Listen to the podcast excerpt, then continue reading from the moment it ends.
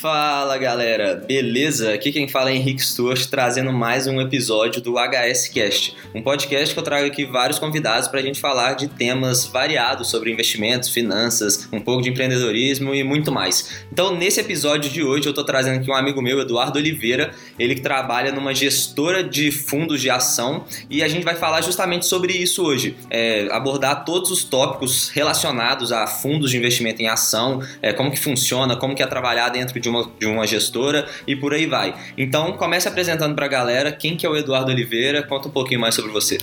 Fala galera, então, um prazer estar aqui, muito obrigado Henrique pelo convite. É, meu nome é Eduardo Oliveira, eu faço economia no IBMEC, estou no sétimo período, é, trabalho em uma gestora de fundo, igual você já falou.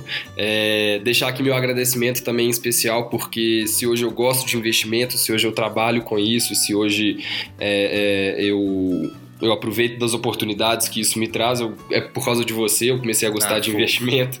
É, quando, quando você também começou, começou a falar sobre isso. Então, deixar aqui também meu, meu agradecimento.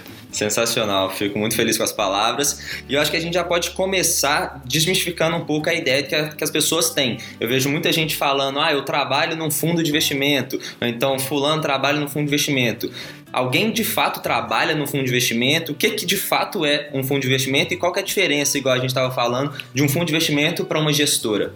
É, ninguém trabalha num fundo de investimento é, em ações, assim como ninguém trabalha, por exemplo, num fundo de investimento imobiliário. É, em, então, um fundo de investimento ele é uma sociedade, ele é uma, uma, um clube, ele é uma empresa que tem um CNPJ próprio, no qual todos os cotistas são sócios daquele CNPJ e esse CNPJ para ele funcionar, essa empresa para ele funcionar, esse clube para funcionar essa sociedade, ela tem que contratar prestadores de serviços. Um desses prestadores de serviços é a gestora, que é quem vai escolher os recursos, como os recursos daquela empresa vão ser alocados em ações, no caso do fundo de investimento em ações ou em qualquer outro produto financeiro, no caso, por exemplo, de fundos de investimento multimercado. Mas para que fique claro, um fundo de, de investimento ele é um CNPJ CNPJ próprio, que tem os seus cotistas como sócios, e esse, e esse CNPJ contrata outras empresas para prestarem os serviços, dentre eles a gestora. Então, quando uma pessoa fala que trabalha num fundo de investimento, muito provavelmente ele trabalha na gestora daquele fundo, que é a empresa contratada para fazer a alocação de recursos. É, e aí, além da gestora, tem, outros, tem, tem outras empresas que precisam ser contratadas, outros prestadores de serviços, para que um fundo consiga funcionar. Muito interessante. Eu acho que muito essa fonte dessa confusão que a galera faz é justamente pelo fato de que muitas vezes a própria gestora que cria o seu fundo e esse fundo quase sempre leva o nome da gestora junto. Então muita gente vê ali é, a gestora Alaska, mas a Alaska tem o fundo Alaska Black, o Alaska Institucional, o Alaska lá BDR.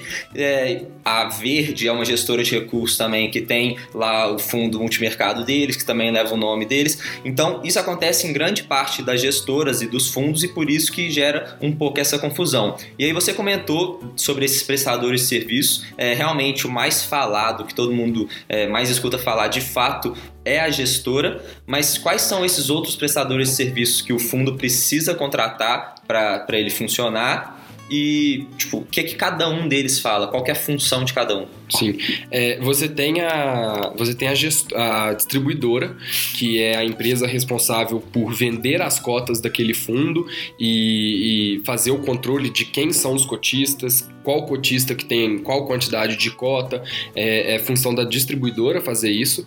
É, então, vamos supor, a, a, XP ela atua como distribuidora de vários fundos e um fundo ele pode ter muitas distribuidoras. Então, tem fundo que é vendido na XP, tem fundo que é vendido na XP e na Rico, e em vários outros, outros aplicativos e, e sites. Então, quando eu estou querendo investir em algum fundo de ação, na hora que eu entro ali na XP, eu entro na, no BTG, entro na Rico para comprar esse fundo, eu estou entrando na distribuidora do Exatamente, fundo. Exatamente, você está entrando na distribuidora do fundo e acontece também da distribuidora ser a gestora. Então, por exemplo, a XP tem os fundos dela e ela distribui os próprios fundos. É, nada impede que haja o acúmulo de funções é, é, né, das empresas prestando mais mais de um serviço para aquele fundo. Certo. Então você tem a distribuidora, é, depois você tem o custodiante, que é a empresa que, que é autorizada pela B3 e vai é, reter as ações que aquele fundo compra ou qualquer outro produto que aquele fundo compra.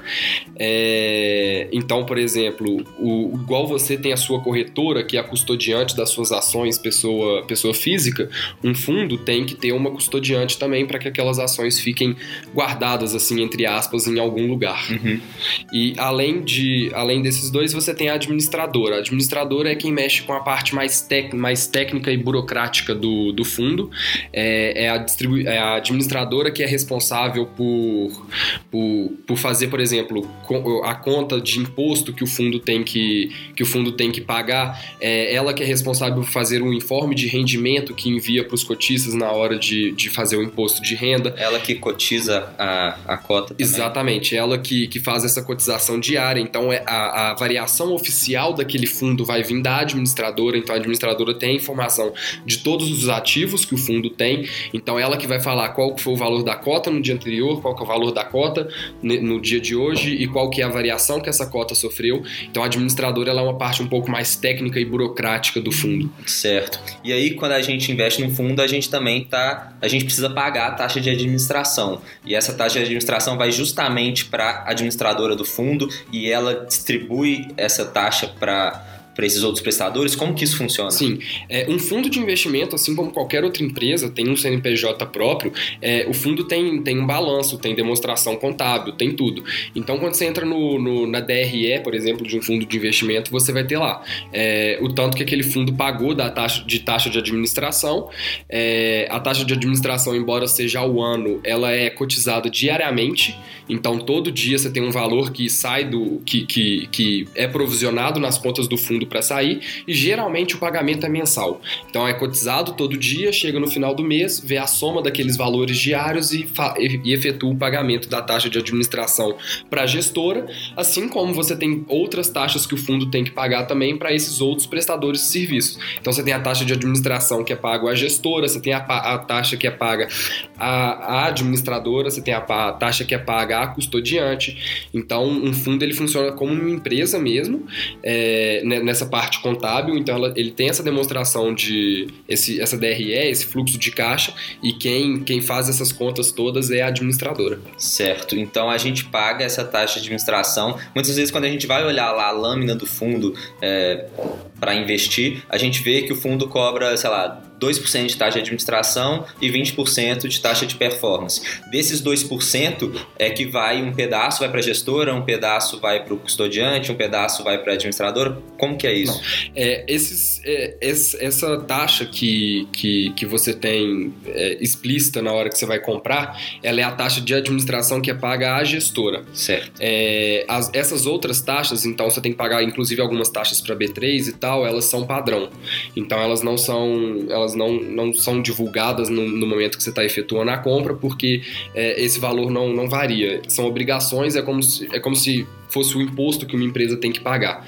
É, então a taxa de administração que você vê lá é o que é pago à gestora, e aí você tem algumas outras taxas bem menores que incorrem sobre um fundo que, que são pagas para outros prestadores de serviço. Entendi. A taxa de administração é como se fosse a receita da gestora, Exatamente. e dessa receita a gestora tem que fazer suas obrigações com cada um. Exatamente. Sensacional. Então, para a gente e para outro assunto aqui, existem vários termos é, quando a gente vai investir em fundos de ação ou fundos multimercado, que muitas vezes a gente vê lá no nome do fundo que tem alguma sigla que muita gente não entende o que, que é e me pergunta sobre o que significa cada um. É, vamos passar um pouquinho sobre cada uma delas para falar é, o que, que cada uma dessas siglas significa, como por exemplo, FIA, FIM, é, FII, é, FIC, FIA, o que, que, é cada uma dessas siglas? É, primeiramente o, FIC, que, que é a que vai ter em quase todos os fundos, que é Fundo de Investimento em Cotas.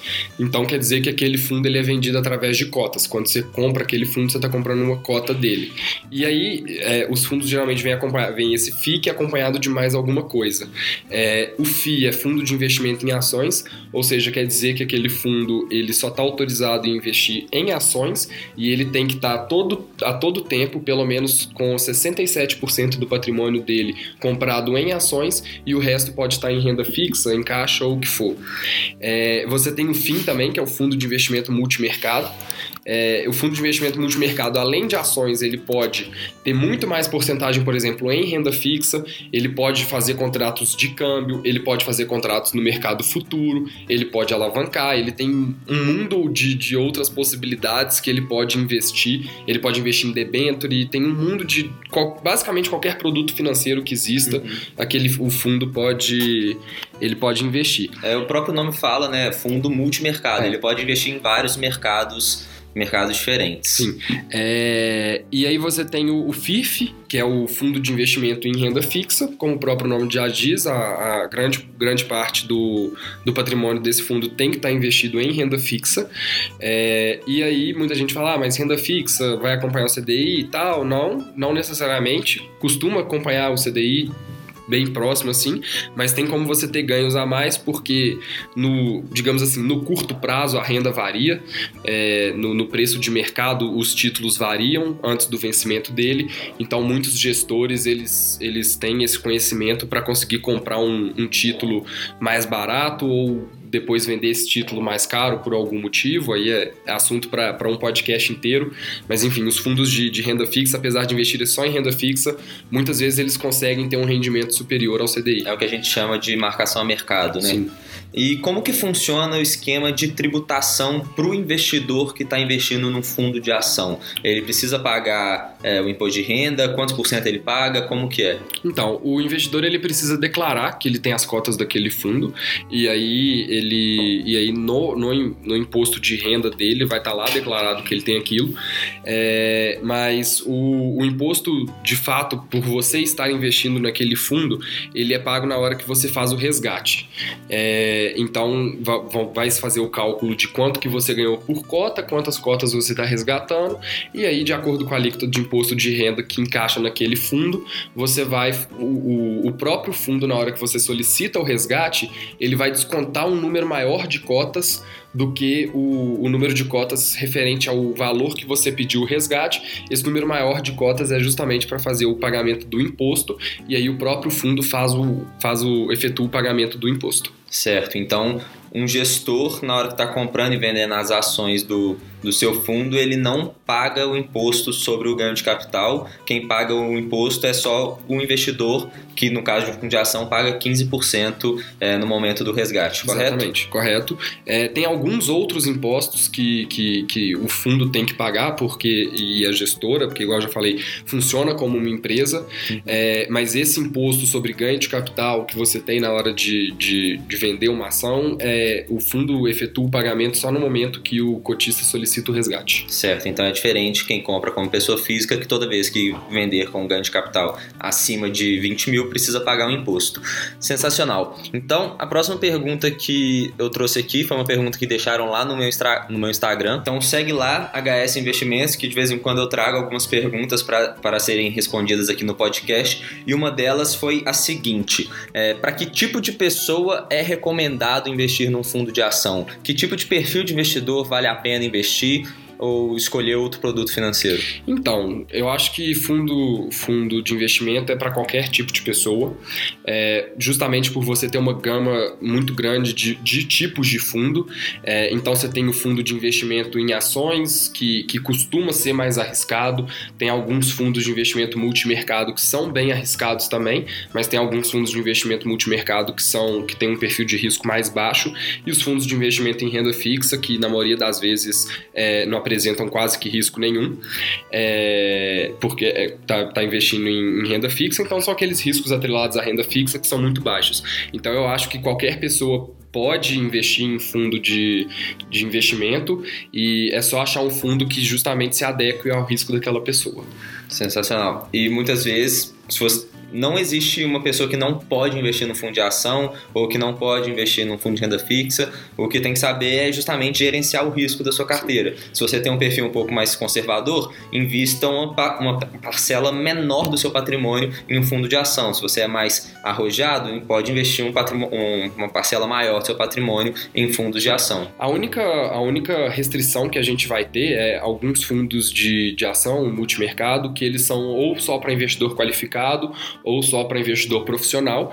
E é, você tem essa, essa diferenciação justamente porque os fundos que é, são para investidor qualificado ou profissional, eles podem é, investir em ativos que, que tragam mais risco, eles podem, eles têm, têm, têm uma, toda uma, uma regra diferente da CVM para esses tipos de fundo, justamente porque quem vai aplicar ali são pessoas que, em teoria, já têm um conhecimento maior sobre o mercado, já são acostumados a investir em produtos financeiros, então aí a CVM dá uma liberdade maior à gestora do fundo para fazer uma diversificação dos investimentos em produtos que são mais arriscados. Mas, com certeza qualquer perfil de risco vai encontrar um fundo de investimento que, que, se, adeque, que se adeque àquela pessoa para investir. Muito bom. É, para quem não sabe, investidor qualificado, entre outras coisas, são pessoas que têm um patrimônio acima de um milhão de reais. Investidor profissional é, entre outras coisas, quem tem mais de 10 milhões de reais de patrimônio investido e declarado, né? É, e a outra pergunta que mandaram lá no meu Instagram é em quais circunstâncias é mais vantajoso estudar e investir por conta própria ou você em quais circunstâncias é melhor você investir é, em um fundo de ação? Eu acho que é melhor você investir por conta própria é, em situações as quais você tem tempo para adquirir, adquirir conhecimento ou você já tem esse conhecimento sobre ações e você tem tempo para fazer a gestão. É, ou seja, você tem tempo para escolher as ações, depois de escolher as ações, você tem tempo para acompanhar aquelas empresas, para ler resultado, para pesquisar novas empresas. Então, se você tem esse tempo e você tem paciência e você está no momento da sua vida que você quer fazer isso, às vezes é melhor você investir por conta própria do que pagar a taxa de administração.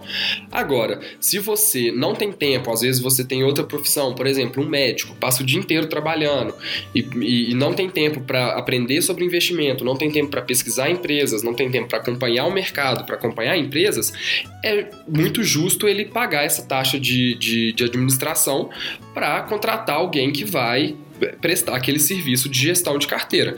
É, é, muito parecido, por exemplo, com os motivos pelos quais você sai para comer fora de casa.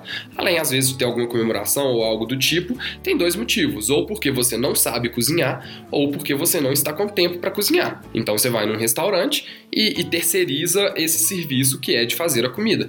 Então eu acho que é muito parecido com o fundo. Se ou você não tem tempo para acompanhar a som, para acompanhar o mercado e por aí vai, ou você não tem conhecimento para isso, você terceiriza esse serviço de gestão da sua carteira. Concordo totalmente com o que você falou, mas infelizmente algumas pessoas não têm é, noção de que realmente essa é a melhor opção, ou você fazer a gestão ativa do seu, do seu portfólio, ou você delegar isso para um gestor, e as pessoas ficam querendo fazer uma gestão ativa da sua cota de investimento. É, isso até ganhou o apelido de Zé Cotinha no mercado. É, o que, que você acha desse tipo de pessoa que fica tentando comprar e vender é, cota de um, de um, fundo de investimento? Então, é, os fundos, ele só, só para explicar um pouco melhor o que, que é o Zé Cotinha, os fundos eles têm que, que divulgar é, sua lâmina de, de, a lâmina do fundo, que é onde fala quais são os investimentos, no que, que o fundo está investindo, as participações, de três em três meses. Então, se o fundo divulgou hoje, aquela na verdade é a posição dele há três meses meses atrás.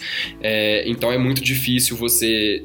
Se você entra no, no, site de um, de um fundo de investimento, pega essa lâmina e fala, ah, vou comprar as ações que, que esse gestor comprou, você está três meses atrasado com relação a esse gestor. Então é uma coisa que não dá para fazer. E aí o que, que muitas pessoas fazem? A variação diária da cota, o, o fundo divulga no dia seguinte. É, então o que muita gente tenta fazer é, é justamente isso. O dia que a cota está caindo, está caindo, está caindo, a pessoa vai e, e compra a cotas daquele fundo e o dia que ela vê que aquela cota está lá em cima, a pessoa vai e vende a vende não, faz o resgate do, do dinheiro dela que está naquele fundo. O problema disso é que quando você contrata uma gestora, é, o que você está fazendo, na verdade, é você está contratando a cabeça daquele gestor. Então você está contratando uma visão que aquele gestor tem. Eu não vou nem falar que é de longo prazo, porque você tem até fundo de investimento em ação em curto prazo, mas você está comprando o, o, a cabeça do gestor que ela vai além do dia seguinte. É, então o, o gestor às vezes colocou o dinheiro em uma ação, óbvio que aquela ação não vai subir sempre, ele colocou num momento que ela ainda caiu mais um pouco antes de uma potencial subida. E aí a cota cai. Aí você vai e, e, e fica tentando fazer esse, digamos, esse trade com a cota do fundo. É, eu acho que é bem semelhante ao trade que você faz com uma ação. É, você não está olhando para os fundamentos de longo prazo daquele fundo, ou seja, você não está olhando para a cabeça que o gestor tem na, que o gestor tem na hora de pensar em montar aquela carteira.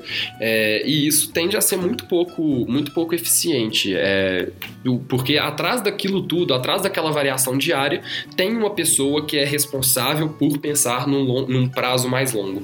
Então, o certo deveria ser você investir num fundo de ação sem pensar em vender aquela cota. Seria você investir e realmente virar sócio daquela sociedade fundo de investimento em ação que você está comprando a Exatamente. cota para ajudar também no trabalho de gestor. Porque, infelizmente, muita gente desespera na hora que o mercado está caindo e a cota cai também e acaba vendendo. Isso obriga o gestor a vender algumas posições para te entregar o dinheiro daquele resgate e muitas vezes você vai sair no prejuízo e os outros cotistas também vão sair no prejuízo. Isso vai prejudicar o fundo no longo prazo também. Então você tem que investir no fundo de ação sabendo o risco que você está correndo e tendo a mesma visão, a mesma mentalidade que o gestor tem na hora que ele que ele está comprando aquela ação, sempre tendo a visão de longo prazo na maioria das vezes. E aí, quando a gente vai investir num fundo, o que, que a gente precisa analisar para saber se aquele fundo é um bom fundo ou não? É, o que, que você gosta de, de ver? Então, é, a gente tem uma. A gente tem, tem, tem um bordão aí no, no mercado financeiro de modo geral que rentabilidade passada não é garantia de rentabilidade futura. É, isso realmente é verdade, mas eu acho que na hora de analisar como se você vai investir em um fundo de ações, é, eu acho que esse é um dos principais fatores que você tem que olhar.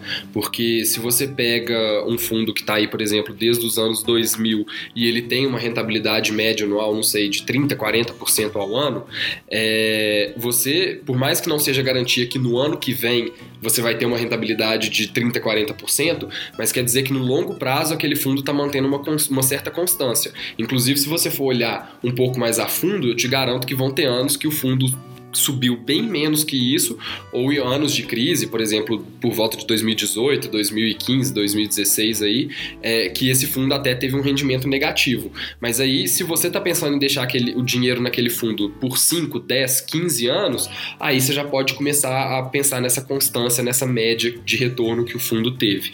É, outra coisa interessante de se olhar também é se, o, se os pesquisar, isso não necessariamente é divulgado é, oficialmente, mas pesquisar se os gestores daquele fundo compram cotas daquele fundo, o que no caso é muito comum, é, porque se, se o, se, o, próprio gestor do fundo tem cotas daquele fundo, é, você tem o skin the game do gestor.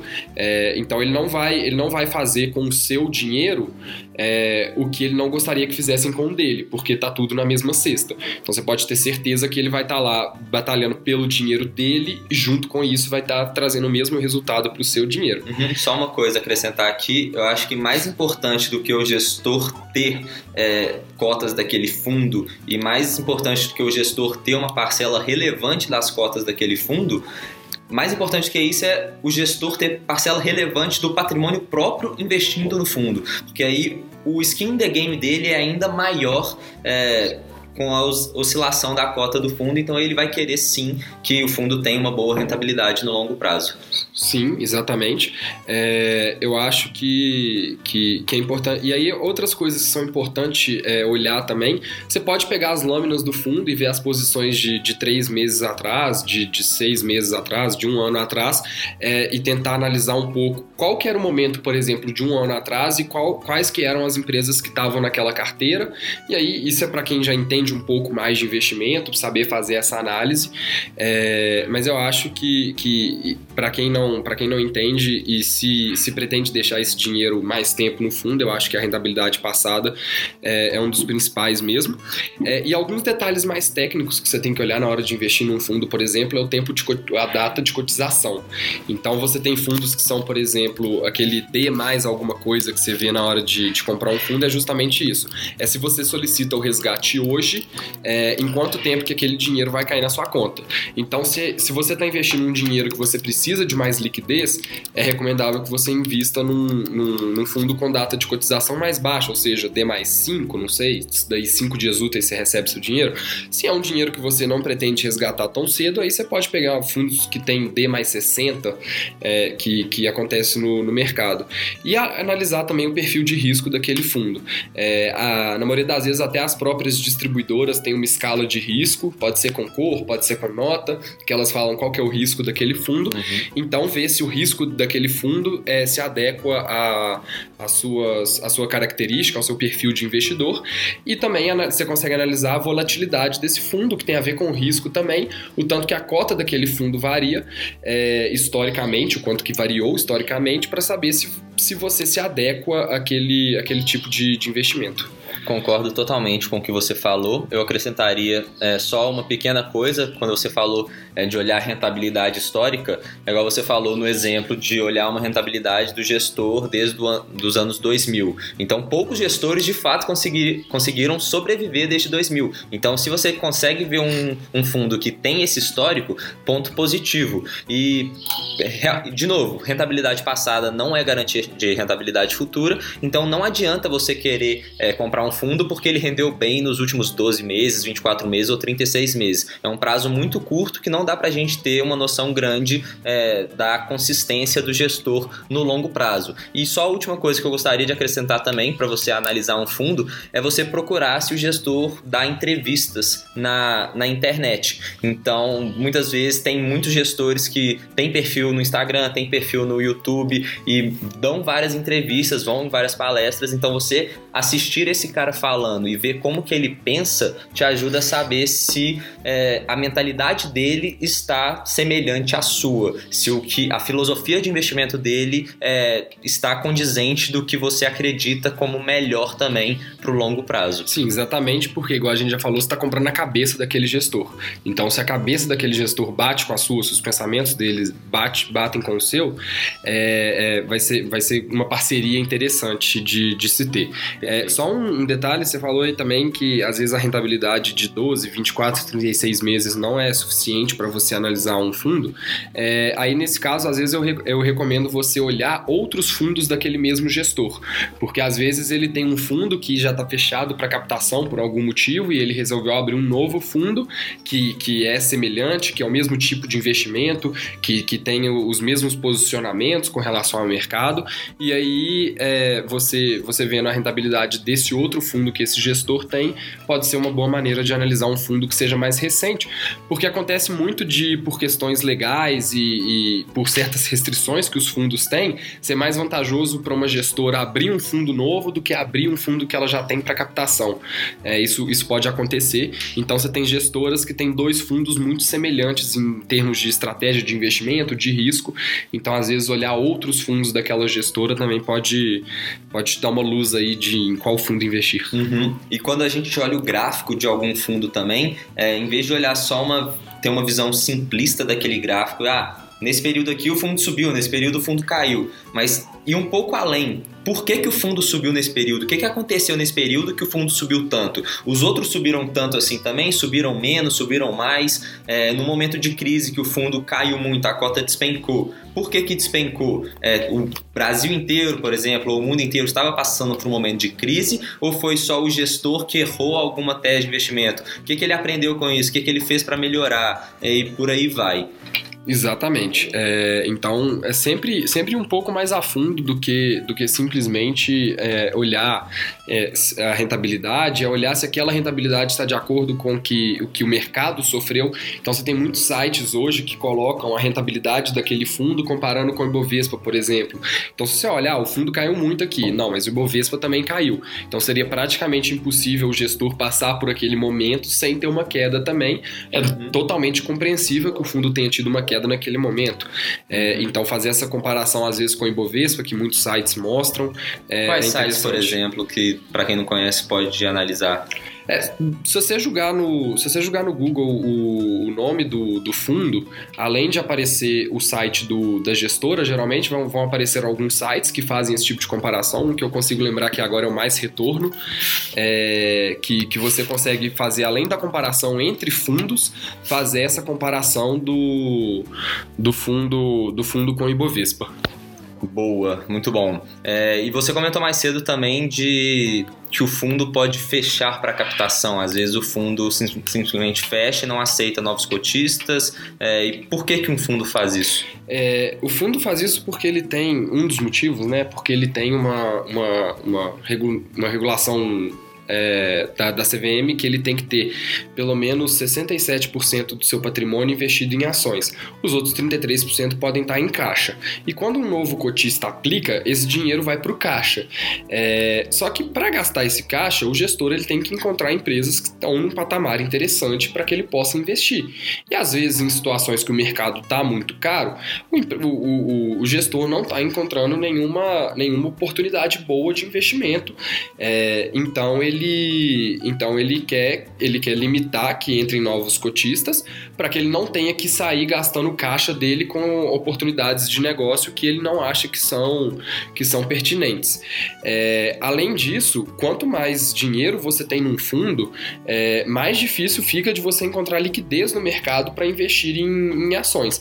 Então, um mercado igual ao mercado brasileiro, por exemplo, que você não tem tantas empresas, que o valor de mercado dessas empresas não são tão altos, quando você começa a pegar tantos investidores também Exatamente. que movimentam valores maiores. Então, quando você começa a pegar aí fundos que têm, não sei, 2, 3 bilhões de reais sob custódia, é, às vezes começa a ficar difícil você, você encontrar posições que você possa ter sem ser em empresas gigantes, como por exemplo Petrobras, Vale, se você quer ter posições em outras empresas menores, pode ser que você, o seu fundo não se adeque aos índices de liquidez que ele tem que ter. Então tem uma, uma conta muito interessante que, que é feita nos fundos, que é em quanto tempo que aquele fundo consegue zerar todas as posições dele. É, em um dia, em cinco dias, em dez dias, em um mês. E isso entra no cálculo de risco daquele fundo. É, então, se um fundo compra muitas posições que não tem liquidez, o, o índice de risco dele vai lá em cima, porque no momento que ele precisar desfazer essas posições, ele não vai conseguir desfazer elas com tanta possibilidade. É, então, às vezes, a partir de um certo momento, passa a ser inviável o gestor ter mais capital na mão dele é, para montar as posições do fundo por causa também de liquidez. Muito bom. A porta de saída fica cada vez mais estreita na hora Exatamente. que você investe valores maiores em empresas com menor liquidez. E aí, Dudu, conta pra gente um pouco também como que é trabalhar dentro, dentro de uma gestora. É, o que que você faz, quais são as outras funções que existem lá dentro, é, como que é o dia a dia, como são as, as atividades lá. Sim, é, uma gestora, ela, ela tem a mesa de operações, que, que é onde eu trabalho, depois eu entro em mais detalhes. É, ela tem a parte administrativa, ela funciona como, uma, como qualquer empresa, como qualquer outra empresa, então ela recebe a taxa de administração que é paga pelo fundo e ela tem que pagar os funcionários, tem que pagar a conta, tem que pagar a sala, tem outros prestadores de serviço, tem que pagar imposto. Então você tem essa parte administrativa. É, geralmente você tem também uma parte comercial, porque o fundo ele pode ou ter distribuição própria, ou seja, quem vai lidar com os clientes daquele fundo, ele não faz distribuição através de plataformas, ou então a parte comercial que vai lidar justamente com as plataformas, aí vem quais plataformas que, vai, que vão ser investidos, é, e, e alguns fundos maiores também também tem uma parte de, de, relação com, de relacionamento com o cotista, é, que além da venda do fundo para plataformas ou para o cotista em si, é, lida com as, com as demandas diárias. Então você tem, por exemplo, quando o fundo está caindo muito, aí começa aquele tanto de cotista ligar para querer saber as posições do fundo, como o fundo tá. Então alguns fundos têm essa parte de, de relacionamento com, com o cotista.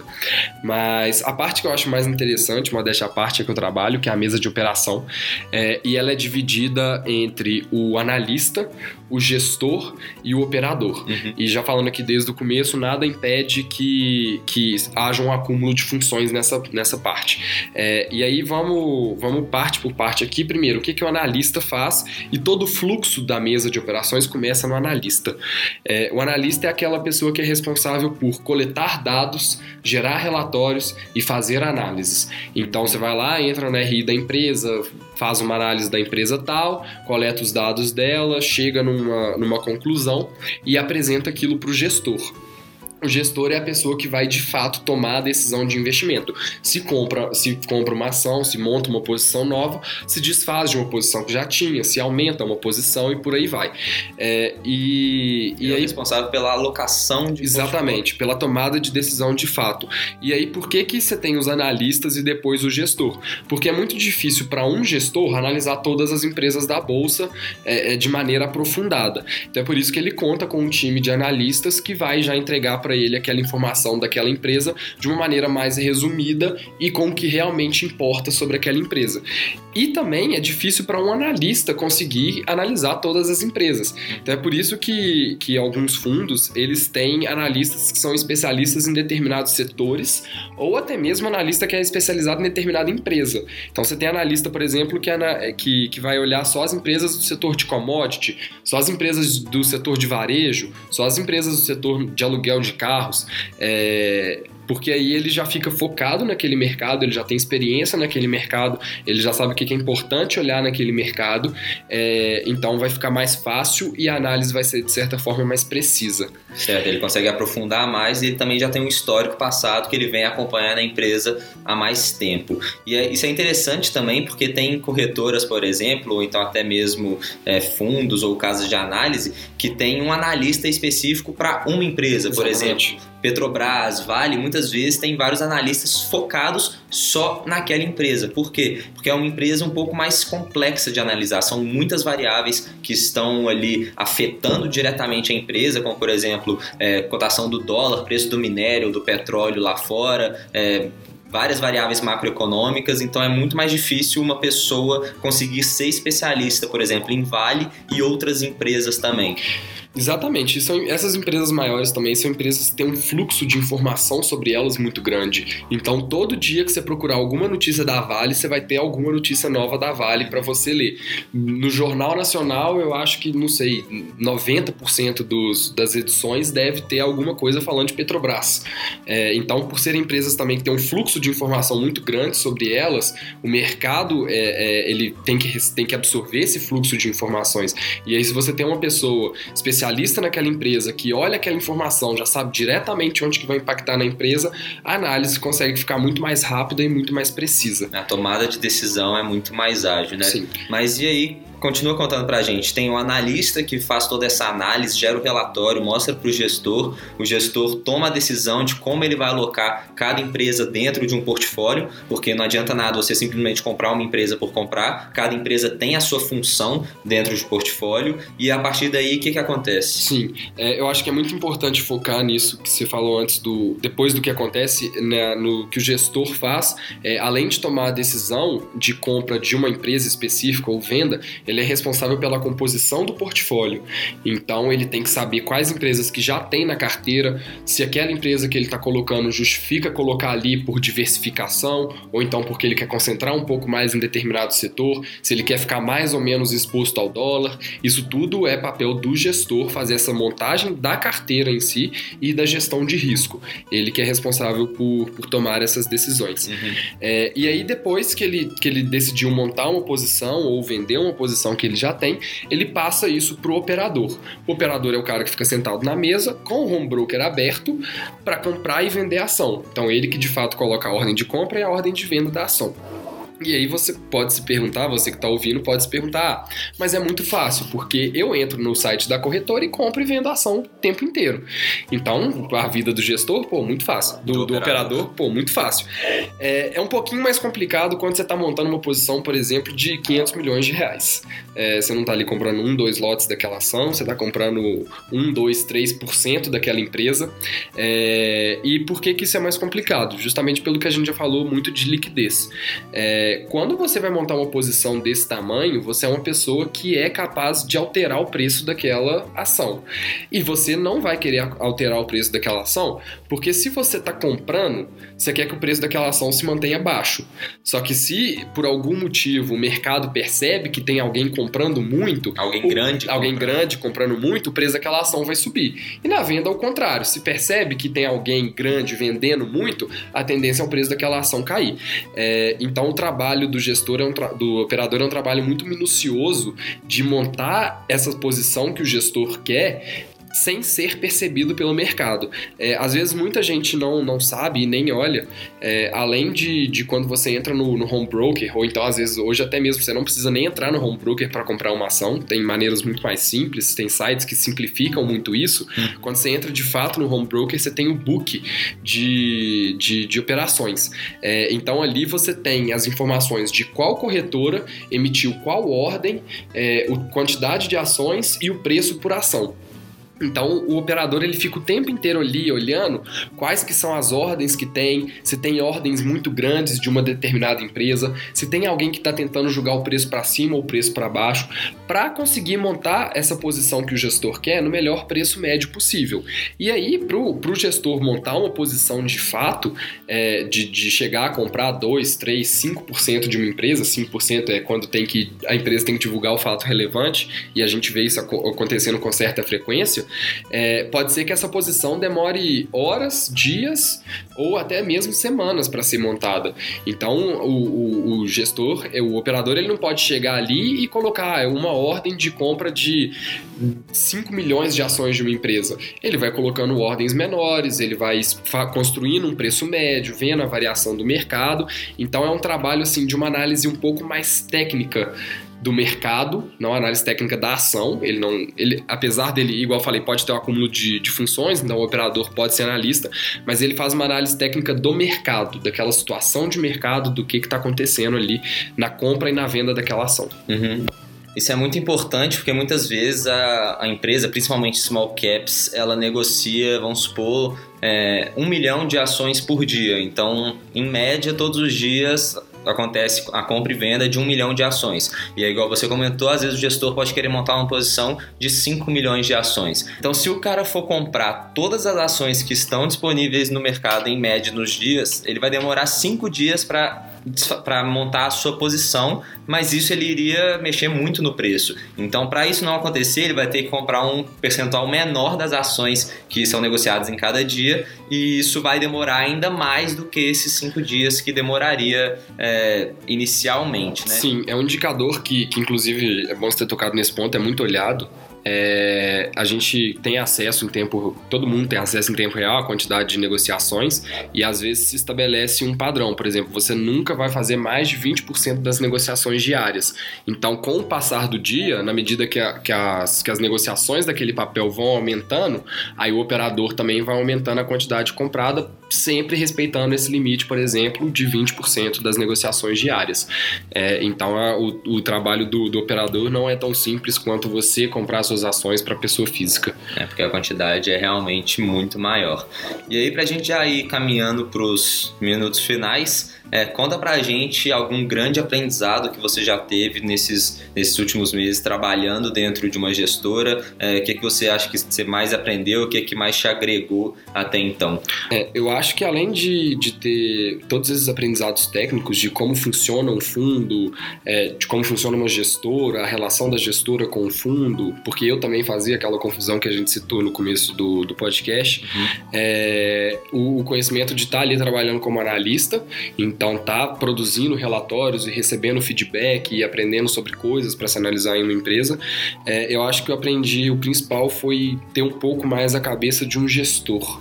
É, como um gestor lida com as situações de mercado, como que por ele estar tá lidando com uma quantidade muito grande de dinheiro e dinheiro de outras pessoas, ele tem que sempre ser um pouco mais cauteloso, um pouco mais racional nas decisões.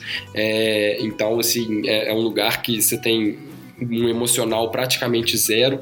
Todas as decisões que são tomadas, nenhuma é pelo, pelo simples momento do mercado, nenhuma decisão é tomada assim no meio do dia, do nada. Tudo ali é muito discutido, tudo ali é muito, é muito pensado. Então eu acho que qualquer pessoa que vai investir em ação, que vai investir na bolsa de valores, tem que ter esse lado um pouco mais racional, de parar e pensar por que, que eu estou fazendo isso, para não ser só mais um movimento de manada, para só não vender quando está todo mundo vendendo, comprar quando tá todo mundo comprando, pensar um pouco mais na, no racional das atitudes, porque é uma coisa que o gestor tem que ter. Se ele não tiver isso, ele não vai ser um gestor bem sucedido, ele não pode ficar agindo com base nas emoções. É, então eu acho que foi, foi uma, o maior aprendizado que eu já tive lá até hoje, foi isso de pensar, às vezes, até mesmo nos meus investimentos pessoais, com a cabeça do gestor. Muito bom. É, e como que vocês lidam lá é, justamente com esse ponto que você falou de lidar com dinheiro de terceiros. Como vocês enxergam essa rentabilidade? É, tem algum cotista que costuma reclamar muito quando é, a, a cota cai? Como que é todo esse, todo esse processo? Então, o nosso fundo ele tem uma característica um pouco diferente, que ele é que ele é um fundo para investidores que têm mais dinheiro. Então a gente tem um valor inicial mínimo bem mais alto do que o que é normal é, e a nossa distribuição é própria. Então toda vez que alguém vai investir no fundo, a gente tem reuniões com, essa, com esse novo cotista antes, explica para ele a questão do fundo, explica como funciona, fala um pouco sobre, sobre renda variável. É, então a gente não, não costuma ter tanto problema é, com, com, com esse tipo de, de cotista que fica ligando, às vezes o Breda posta muito cotista está reclamando com ele e tal. Então lá é um problema que a gente não, não vivencia muito. Entendi, muito bom. Às vezes tem as vantagens de ter um fundo um pouco mais seleto e não distribuir nas plataformas abertas justamente, justamente por isso. E aí, para a gente finalizar, é, você tem alguma sugestão de livro para passar aqui para quem chegou até aqui, que quer investir, é, que seja em fundo, seja em ação ou qualquer outro tipo de livro que você leu, gostou muito? Eu vou fugir um pouco do, de alguns livros clichês que a gente já vê aí no, no mercado e vou in, indicar um livro um pouco mais de gestão, que chama Empresas Feitas para Vencer. É, esse livro ele pega o histórico da bolsa é, americana, ele olha empresas que tiveram um desempenho superior aos seus pares e aos índices de mercado e tenta explicar qual que foi o papel da gestão daquela empresa é, nessa, nessa, nessa subida que ela teve bem acima do mercado mercado.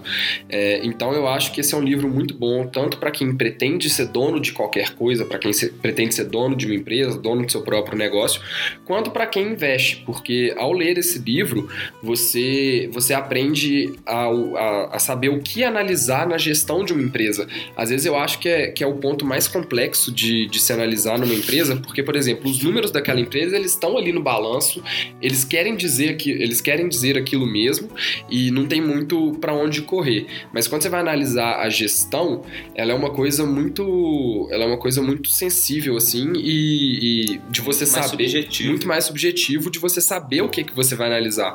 Então quando você pega esse livro que trata justamente de gestão em empresas na bolsa e você consegue enxergar a diferença que essa gestão fez na, na, na no crescimento daquela empresa, eu acho que ajuda muito sensacional. Vou até colocar esse livro na minha lista para ler num futuro próximo. E aí, só para a gente finalizar, então, um recado final, é, uma mensagem que você gostaria de deixar, algum site é, para para quem quer investir melhor? Eu, eu gostaria de, de falar aí para quem está tá começando nessa caminhada da bolsa ou para quem está pensando em começar ou para quem já investe há mais tempo, é justamente para saber separar o, o, lado racional do, do emocional. Eu acho que no longo prazo, por mais que às vezes você tome uma decisão ruim de investimento, você tome uma decisão muito boa de investimento, é, no caso de você tomar uma decisão ruim, às vezes se você não tem o emocional, aquela perda pode ser muito maior do que ela seria. No caso de você tomar uma decisão boa de investimento, pode ser que seus ganhos sejam. É, se você não tem o emocional, pode ser que seus ganhos sejam muito piores do que eles viriam a ser. É, então eu acho que, que, independente de escolhas, independente de qual empresa, independente de qual produto, você ter o, o emocional para saber lidar com bolsa de valores é muito importante. Perfeito. Muito obrigado por ter participado desse podcast aqui. Espero que vocês tenham gostado. Se vocês gostaram, depois me chama lá no direct do Instagram e fala o que, vocês acharam. Se tiver alguma sugestão de tema também, é, que eu vou chamar mais gente para a gente falar sobre o que vocês quiserem. Beleza? Nós vamos ficando por aqui. É, um grande abraço para vocês e até o próximo podcast. Tchau, galera. Muito obrigado pela audiência. Valeu!